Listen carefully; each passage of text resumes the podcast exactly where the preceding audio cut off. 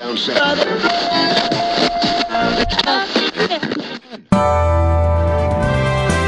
ップルニュースラジオワンボタンの声 Mac、iPod、iPhone、iPad、Apple Watch、Apple TV など Apple にまつわるニュースをもとにリスナーと一緒に楽しむポッドキャストです。アップルニュースラジオワンボタンの声は毎週火木道の朝に配信する無料で聴ける30分の番組です番組を制作配信いたしますのは大阪の Mac ユーザー会マグネットの山村です。皆さんおはようございます。第2476回1月25日です。アップルファンがお届けしているポッドキャストです。私は進行を務める山村と言います。今週のオープニングテーマも今までやったことないものをオープニングで喋ろうというテーマです。春さんです。おはようございます。おはようございます。春です。昨年は阪神タイガースが18年ぶりにリーグ優勝38年ぶりに日本一になりましたが私が住むホーチミンにはサイゴン猛虎会というファンの集いがあります。縁があって先日メンバーになりました。甲子園球場でプロ野球の試合を観戦したことがないので今年は何とか行ってみたいと思ってます。今日もよろしくお願いします。三浦さんです。おはようございます。おはようございます。屋久島に行ったことがあります。自分の自転車を持参して飛行機に乗って屋久島を一周したりとか、宮の浦岳っていうのがあるんですけど、そこで一泊二日で登山したりとか、キャンプしたりとか、楽しかったです。ミルです。すみれさんですおはようございますおはようございます。すみれです。伊豆諸島の新島に一人で行ったことがあります。行きは船でした。島でのんびりするのも楽しかったんですけれども、帰りすごくいい天気なのに、風が強すぎて船が出ないんで何日か待ったんですけど、飛行機で帰ってきました。すごく値段高かったです。今日もよろしくお願いします。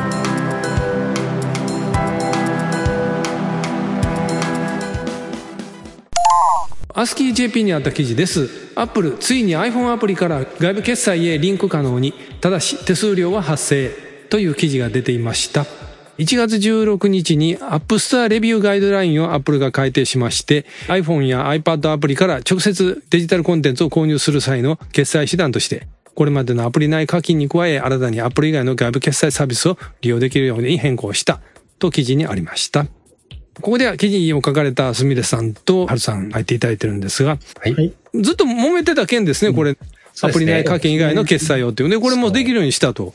はい。んゲーム会社エピックゲームスさんと、そのはいアップルがまあ裁判で揉めてて、で、その判決が昨年2023年に出て、まあ、その中でアップルのアプリ内課金以外のシステムも使えるようにしなさいねという内容があったので、まあそれに合わせてガイドラインが改定されたということのようです。アップル自体が判決に従ってこう変えたんだとは言っていないので、まあ、あくまで推測にはなってしまうんですけど、おそらくそうだろうと。タイミング的に今やってたらそう思いますわね。そうですね。はい。一応現地時間1月16日からということなんでその日に最高裁の訴訟について両方からの異議申し立てを却下する決定が出てますのでそれに従ったとは言えるかもしれないですね。同じ日なんです。で、元々の判決で反ステアリング規制が違法という判断ですね。それを最高裁が確定させるような決定をしたということですので、外部の課金サービスへのリンクっていうのを載せてる。もちろんあらかじめ最高裁が決定したことを発表する日取りは分かってたわけでしょ？そうだと。じゃあアップルもそれスタンバイしてたでしょうね。う ん可能性はある決定出たらこれ行くでええ言うて準備してたでしょうね。かもしれないですね。どこにも最高裁の決定を受けてというふうにはリリースはしてませんけどもね。すみれさん最後の方でこれ外部決済サービス利用でもアップルは手数料を請求っていう書いてそうましたね。ですね。今までのアプリ内課金のシステムでも最大で30%とかだったかな。販売手数料みたいなものが取られているんですけれども、アップルではない外部の決済サービスを使った場合でも、アップルに対して収益の最大27%を支払わないといけないと。うん。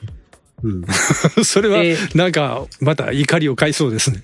そうですね。英語のリリースを翻訳してこの記事書いてるんで、はいえ正確な表現かどうかちょっと確信を持てない部分が申し訳ないですがあるんですけど、日本語訳としては Apple はこの手数料については Apple が開発者に提供する実質的な価値を考慮したものって言ってて、私の解釈だと外部決済サービスを使ってるとはいえ、アプリの配信自体は App Store でやってるんだから、うちのシステムの一部は使ってるでしょ。だから手数料ちょうだいと、まあそういうことなんじゃないかなと、あの、それならそれで筋が通る話ではあると思うんで、はい。ちなみにこの外部決済のリンクを入れたりできるのと、それから手数料を取られるという話はアメリカ限定です。あ、そうなんですか？そうで。すね。はい。じゃあ日本は今まで通り？日本のガイドラインは改定されてないので、従来通りですね。この記事を書いた段階では。はい。じゃあこの後も徐々にヨーロッパや日本のあちこちの App Store がちょっとずつ改定入るかもしれない。かもしれない。あるいは、そういう改定が入る前に、今日本の中でも検討が進んでるみたいですけど、 App Store 以外のアプリストアの存在を認める動きになれば、外部決済サービス云々っていう話があんまり意味なくなってきたりもするとああ、思うので。まあまあね、そうですね。まだまだアップルは揉めまくる、揉めまくるとは変な言い方ですけども。記事がありまして iPhone マニアさんにあった記事で、米司法省2024年3月にアップル提訴へ独占禁止法の新たな戦いという記事が出ていまして、これ私見つけました記事で読んでまして、ハルさんにも読んでいただいてたんですが、何をもってアップルは独占禁止法って言われるのかというところ。そうですね。そこがこの記事でははっきりしてないですし、おそらく司法省の方もそこはまだ明らかにはしてないのかなと思います。はいはいはい。 App Store の問題にしろ、一番大きなもしかしたら App Store の問題かもしれないんですけど、いろいろ多分あるでしょう。ネタとして。タイルや Spotify といった他の会社が苦情を申し立ててきたという理由もあると思いますし、うん。ただなぜこのタイミングなのかということですね。3月。それはいろんな準備の都合なのかもしれませんけどね。3月 iPhone 売らなあかんやろから邪魔したらみたいです。いや、それ、それはないと思いますけど。はいそんなせこいこと考え。去年あたりからいろんなニュースがあるように、ヨーロッパにしろ、まあ日本もそうなんですけど、アップルに対する風当たりが非常に強くなっているところで、一番大きな痛手を与えようとしているのがアメリカの司法省なのかもしれない。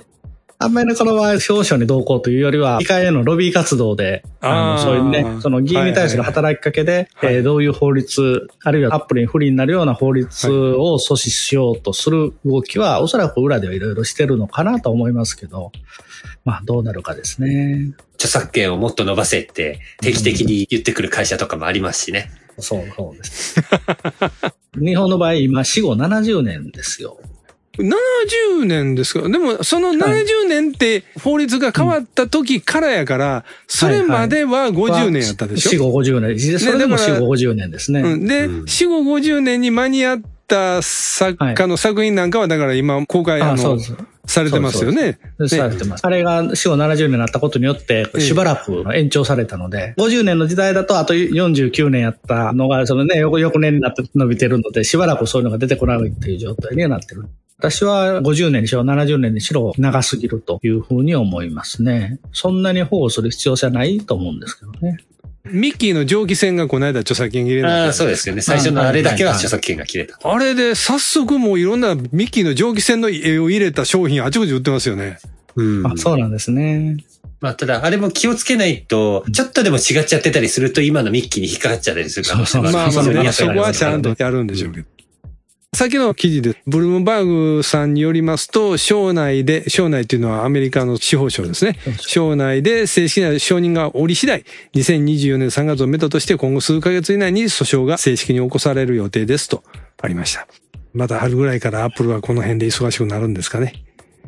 そんないろいろ裁判とかした結果、もうついにお金をお支払いしますよいうこと前にありましたね。覚えてますか ?iPhone の性能をバッテリーが持たないといけないからいうことで、わざと性能ちょっと落としてバッテリーの持続時間をこう伸ばそうみたいな機能を入れてたっていうので。はいで、それユーザーに黙ってそういうことしてたいことで、アップルが訴えられたことありましたね。今年入ってからでしたっけ？訴訟で決着がつきまして、いよいよその、訴えた人たちにお金が支払われることになりましたいうニュース読んだことあったんですけど、先週の放送じゃなかったで先週か先々週、1月やったとはもう、まだ今月中やったと思いますけ今どね。年入ってからですよね。うん。で、私が X でフォローしてるミスター・マッキントッシュさんという方が、I'm rich, サンクティム・アップルと書いてあって、この方、ちょうどその対象やったみたいで、この方の iPhone が。確か額面で92ドルかな？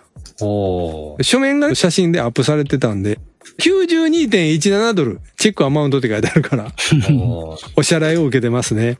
この収録日時点の日本円で換算すると、だいたい1万4000円いかないぐらいってとこですね。おー、1万4000円焼肉って家のために行きますよ。何言ってんの 確かに、確かそしたら、アイムリッチと言いますわ。うちもけえへんかな、けえへんわ。に。ねいつも記事でこういうの読んでて、実際受け取った方の封筒とかそんなのが見れたんで、お、当たり前やけど、まあ本命やと実感できました。こういうのが何十年後かにオークションとかで出てきて高値でファンの間で取引されたりとかするんですかね。アップルのあれが入ってるからみたいな。ジョブズさんの時代と違う、数が違うからね。そして気になるアップルウォッチのニュースも GIGAZINE さんは先週出してまして、アップルウォッチシリーズ9とアップルウォッチウルトラ2の販売がアメリカで再び禁止に。しかし、アップルは血中酸素濃度測定機能を削除して販売を継続予定という記事でした。これ二転三転してましたけど、ずっとアメリカの話ですね。アメリカ以外の国では普通にウルトラ2シリーズ9も売られてます。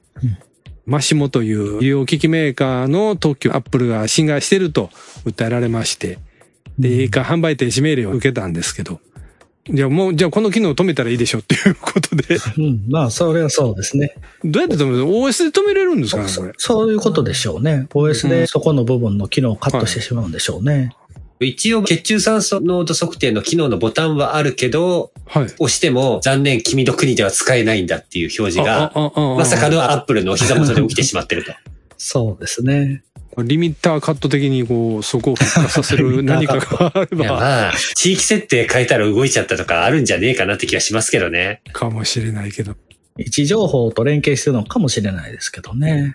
別の記事にもありましたけど、このマシモという医療機器のメーカーさんは、アップルウォッチの血中酸素濃度測定は、あまり正確じゃないっていう意見も出してるそうなんですけどね。うん。中途半端やみたいな文句を言ってくるマシモ。でもマシモが正しいかもしれないので。まあ、アップルもそれに従ってるというところもありますし、はい。訴訟をやってまだ争うかどうかちょっとまだわかりませんけども、はいはい。ここの部分はちょっとアップル甘すぎたんじゃないかなっていう気はします。特許っていうのは公開されてるものなので、ええおそらくアップルもこういうの新しい機能を出すときは必ず調べてるはずなんですよそうですね。調べた上でいけると判断して結局ダメだったというところでちょっと甘すぎたのかなという気はします。次のアップルウォッチのシリーズまた出るときに、じゃあマシモは良かったけど、次の何か新機能でまたなるんちゃうかとか、そうちょっと懸念を持たれかねないですよね。大丈夫かと。また販売中止になるんちゃうかと。うんそこは本来は開発時点で徹底的に調べてるはずなんですよね。例えば血中酸素濃度をどうしても載せたいということであれば、特許をうまく回避する方法で計測するとか、あるいは事前に交渉してライセンスを受けるとか、考えてるはずなんですけどね。この辺の裏話は将来またアップルの内部暴露本が出た時に、そうですね。ミスター何々が躊躇したのでみたいなのが書かれたりとかするんでしょうか？別の裁判で出てきたメールの資料とかの中に話が載ってるとあそうそうか。そうそう。まあ、えー先週は訴えられたりとか、うつむき家業の話がありましたけど、ちょっと明るくなるような、明るくなるかな、これ。ニュースがあったんで、ヤフーニュースにあったんですが、テント一泊、なんと29万円、明石海峡大橋に泊まる初の脅迫募集という記事がありまして、脅迫ってあの、橋に泊まるいう字です。という記事が出てまして。これは朝日新聞の方のリンクで読みますけど、明石海峡橋、関西に住んでる人間にはもう当たり前にいつも思う、見えてる橋やなって、改めてちゃんと説明します、神戸と淡路島を結ぶ橋です。この橋がない時は、タコフェリーっていうフェリーがあって、それでみんな行き来してたんです。ああ、ありましたね。で、私らはバイクで淡路島行く時は、そのタコフェリーでバイク運んでもらって行ってて、で、橋ができたら橋渡るように。スーパーカブは排気量小さいから、この明石海峡を渡っちゃダメなんですよ。そうですね。そうなりますね。そう。はいはいはい。ところが、タコフェリはー、一回営業終わったんですよね。そうですよね。そう、なくなってしまった。うん。あの、島にいる原付が外出れなくなってしまったんですよ。バカじゃないですか。別の船会社さんがまた始めたんだけど、前たくさんバイク詰めたのに、台数ごつに狭められてしもて、で、営業時間も短くなってしまって、うん。私前一回それで営業時間のこと忘れてて、ずっと夜も動いてんやめたら、晩の10時頃まで、あの、淡路島で遊んどったら、港行ったら、いやもう今日船終わったでって言われて、今日中に帰られへんって、淡路島でわざわざビジネスホテル泊まって、で、また帰ったことありましたけど。まあ、その淡路島と結ぶ大きい橋ですよ。はい。ハルさん渡ったことあります？あの、明石あれ海峡大橋。はい、何度もあります。あれ、車でしか渡ったことないですか？車でしかないですね。あれね、車やとちょっと分かりにくいけど、もう風すごい吹いてるんですよ、あの上。そうみたいですね。ビュービューのところバイクで走ったらめっちゃ怖いんですよ。うん。でしょうね。その橋の下、このガタガタで車が通る路面のブロック。その下が橋の鉄骨と車が通る路面との間に空間があるんですけど、そこにテント張って泊まれるうーん。イベントというか企画をやったそうなんですけど、一泊が一人29万7千円なんですよ。で誰がと思ったら予約入ってるって。うん。徐々に入ってきてる。と、これ記事を読んでたんですけれども、は剥き出しの通路の部分ではなくて、い。ええ一応ガラスとかが貼ってある展望デッキみたいな部分。はいはいはい。そこにテントを張って泊まれるみたいですね。この値段設定の理由を知りたいですね。うん。展望施設にテントを張って泊まらすだけでなんでそんなに値段がするのかという。あ、なんかあった時の保険だ。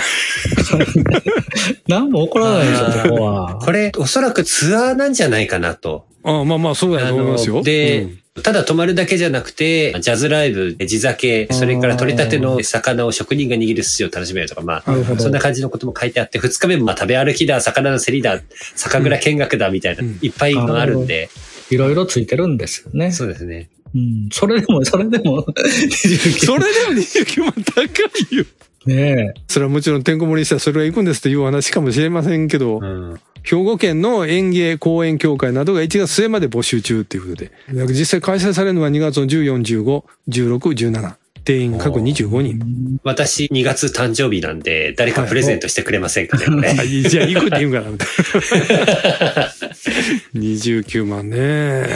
昔 iBook 情報局っていうブログやってたんですよ。私はい。はい。で、そのいろんな人から iBook の写真を送ってくださいってブログに載せてたら、淡路島の人が、この写真どうぞって言って、この明石海峡大橋の手すりに、買ったばかりの iBook のオレンジのやつを開いて置いてあるっていう写真があって、で、知らん人が見たら、あ別に置いてあるだけなんだけど、私風強いの知ってるから、こんなとこに置いたらあかん 実際これ風で揺れてて怖かったですって当たり前や、こんな。って話した途端に海落ちるでって言うんで、はい。まあまあ、落ちんとちゃんと戻ったみたいですけどね。まあそういう写真をもらったことありました。ドラクエかなんかファイナルファンタジー好きな人、淡路島あるんですよね、イベントの。あ、淡路島のドラクエでしたか。ゲームの世界の島に淡路島を見立てて、あ、そうなんですか。あなかったでしたっけ？なんかドラクエのキャラクターの銅像とかたくさん置いてる公園が確か淡路島にありましたね。あ、ドラゴンクエストアイランド。そうですね。これもしかしたらこのツアー、あの、明石海峡の橋の管理用の高いところに登れたりするんですかね。なんて言うんでしたかね。橋のてっぺんの部分。てっぺんのところですね。柱のてっぺんっていうか。登れるわけないでしょ。あんなもん登れるわけないでしょ。管理用のメンテナンス用の通路があって、あそこ上がるツアーがあるというのを何かで見ましたね。あ、明石海峡大橋ブリッジワールド。はい。確かに行くのありますね。ツアーの紹介ということで、2023年度はエレベーター更新工事に伴い、淡路川発着のコースに変更してご案内ですと。これは参加費用を見ると平日大人5000円。安いですね土日祝6000円。あ これだハルさん行けるじゃないですか。これは行ってみたいですね。2024年はまだ実施詳細未定ということですけど。遠藤さんからは、この2年電気代はもちろんワット数も前年を極端に下回り続けているのは、政府の補助以上に iMac をインテルから M1 に変えたせいだと本気で思い込む今日この頃と、いただいてましたが。ーうんあ電気代下がってるんですか？みたいですね。ガス代上がってしまったよ。もう今、なるべくガスストーブつけんようにしてんとわかんない。いやいやいや。うちはあ、さっき言ってありましたね。あありましたけど、いろいろ電気が壊れて、まあ新しいものに変えたんで、多分新しい方はあの10年前の製品とは消費電力抑えられてると思うんですけどそうで、今日で新しいテレビをセッティングが終わりまして、やっと映ったねと、いい買い物になったなとかって思ってはいはいはい、さあ、前使ってた古いディスプレイどうしようって。はいもちろんあの私はリサイクル法にのっとって業者に渡す予定で考えてたんですけど、ええそこに上の息子が来まして、このはいテレビどうすんの？って言って、いや、リサイクルに出すよって言ったら、これもらっていいって言ったんですよね。おなんで？って言ったら、この大きな画面でいろいろ映したいと。はいはいー。なるほど。自分の部屋持って行っていいかって言われて、はいはい。ああ、なるほどね。これで Mac とか繋いで作業してればいいもんねって言って、それはいい考えだねっていう話したんですけど、でっかいテレビが2台稼働することになるので、はい。電気代かかんなーみたいなものを、こちらの投稿を拝見して思いました。今、テレビそんなに消費電力大きいですかね？いや、すごくは大きくないですけど、んまあ、少なくとも古い方のは10年前なので、もものすごい大きくはないけども、そこそこ大きいディスプレイサイズだったので、50とか？いや、50までないです。40。40も大きいがななので、それが2台稼働するっていうことになってしまいそうなので、ああ、そうなんですうんいね。ろいろとうん困ったわ、みたいな 感じです。中上げてインバーターの線抜いたったらええのにそうね。壊れたら映れんようになったなって言って、そうね。それで、ひどい。そうですね。釣り人さんからは、広瀬大津さんからは、2474回。番組内で話に出た笠笛を聞いてみた。いう曲ですね、と。でしょこれもともとはテレビ用に作られた曲なんですか？そうだと思うんですよね。NHK の朝ドラのテーマ曲なんで、あはいー連続テレビ小説アスカのテーマソング。そうですね。確か、ちゃんと見てないですけど、関西のお話だったと思います。ドラマ自体は。京都かなんかのお話だったのようなアスカやから奈良っぽいんあ、だけどね。奈良か。奈良ああ、ええそうかもしれない。原さんの大好きな奈良ですよ。奈良ですね。いやいや奈良を愛してやまない。朝ドラといえば、同じ広瀬さんからは、2472回に反応していただいて、残ったカレーのルーはシンクに流すと詰まりの原因になるのになとか、アップルと関係ないことに気になってしまった。あんまり流しちゃダメですよ、あれね。うんうん、なダメですね。基本的にもう大方ちゃんと食べてもらって。うん、そうです、そうですあ。ディスポーザーで粉砕して、下の貯蔵エリアで分解されるようになっておりますので。ですねはい、はい。そこはまあ大丈夫なんですけど、まあそうは言っても残り物は気になります。カレー作りますやん、鍋で。ええ、で、家族で食べてか、まあ、カレー、まあ、鍋空になれたけど、まあ、汚れてますと。これどう洗います？どう洗う？私しょっちゅうやってたんは、その汚れたカレー鍋に水いっぱい張って、コンロにかけて、一回沸騰させるんですよ。はいはいははいい。はいはい。で、お湯になったら、結構もうすごいよく取れるので、で、冷ましてから、でないとスポンジ、直にカレーこしたら、もうスポンジカレー味ねなんですよべちゃべちゃになってるね。カレー味広がっていくやつね。うん。うん。そうならへんために、えー、はるさんカレー作ります？ベトナムで。まだインスタント、レトルト以外作ったことないですねあ。あ。え、レトルト何味なんですか、最近ちょっと前に食べたのは、あの、無印良品のカレーですね。ああ、良さげですね。ね。はい、美味しかったですね。チキンカレーでしたかね。チキン、バターチキン。稲葉のタイカレー知ってます？あ、缶詰ですか。缶詰。いや、知らないめ。っちゃコストパフォーマンスいいんですよ、あれ。えー、めっちゃタイの味なんですよ。酸っぱ辛い、あの、タイの味なんですよ。で、えー缶詰で保存期間あるし、ご飯とめっちゃ合うし。えー、一時タイカレーばっかり毎日食べてる時あって、さすがに俺やめとこうと思って。で、すみれさん好きそうですね、なんか。タイカレーはそんなでもないんですけど、インドカレーは、インドカレー屋さんうちの町に多いので、なぜかあほ。んまに？はい。ランチタイムが安かったりするんで、そこを狙っていきますね。ー。ラン食べ放題。おあ、食べ放題なんだ。いいですねですねそうなんですよ。ナン好きです。確かに美味しいよね。そう。う。ん、美味しいですね。結構でっかいナンが出てくるじゃないですか、ああいうところに。知り合いが前別のお店でこんなでっかいナン出してるけど本当はインドの人たちインドで食べるときはこんなでっかいナンじゃなくてもっと食べやすいサイズにしてるんでしょって聞いたらうん、そうだよって。あ、そうなん です。ね。そうなの。どうもそういうことらしいという、えー。まあ、わかんないですけどね、うん。うん。でも確かに食べづらいですよね、あのサイズは、まあまあ、ちぎってちぎってね、するけどう。ん。えー、はい。シーウブさんからは、iOS17.2 の動機と関係ない話ありがとうございます。自分もご飯の写真気になってました。あの、ほら、シーウブさんのリツイートのやった絵が、どっかの定食のご飯の写真になってるいう。話あったでしょ？あれ、ありましたねあれありましたねうん中身にそんな話がないのにってやない。のにって、そうそうそうそうそう。やっぱり気になられてたんですね。ね汁物が右にあるか左にあるかっていう。まあまあそうか、そっちに行ったわけね。そうか、そうか。この間も食べに入ったら、お椀が思いっきり右にあったから、すぐに左にしましたけど。もう左にはと困んないんで。アップルニュースラジオワンボタンの声では皆様からのコメントをお待ちしております。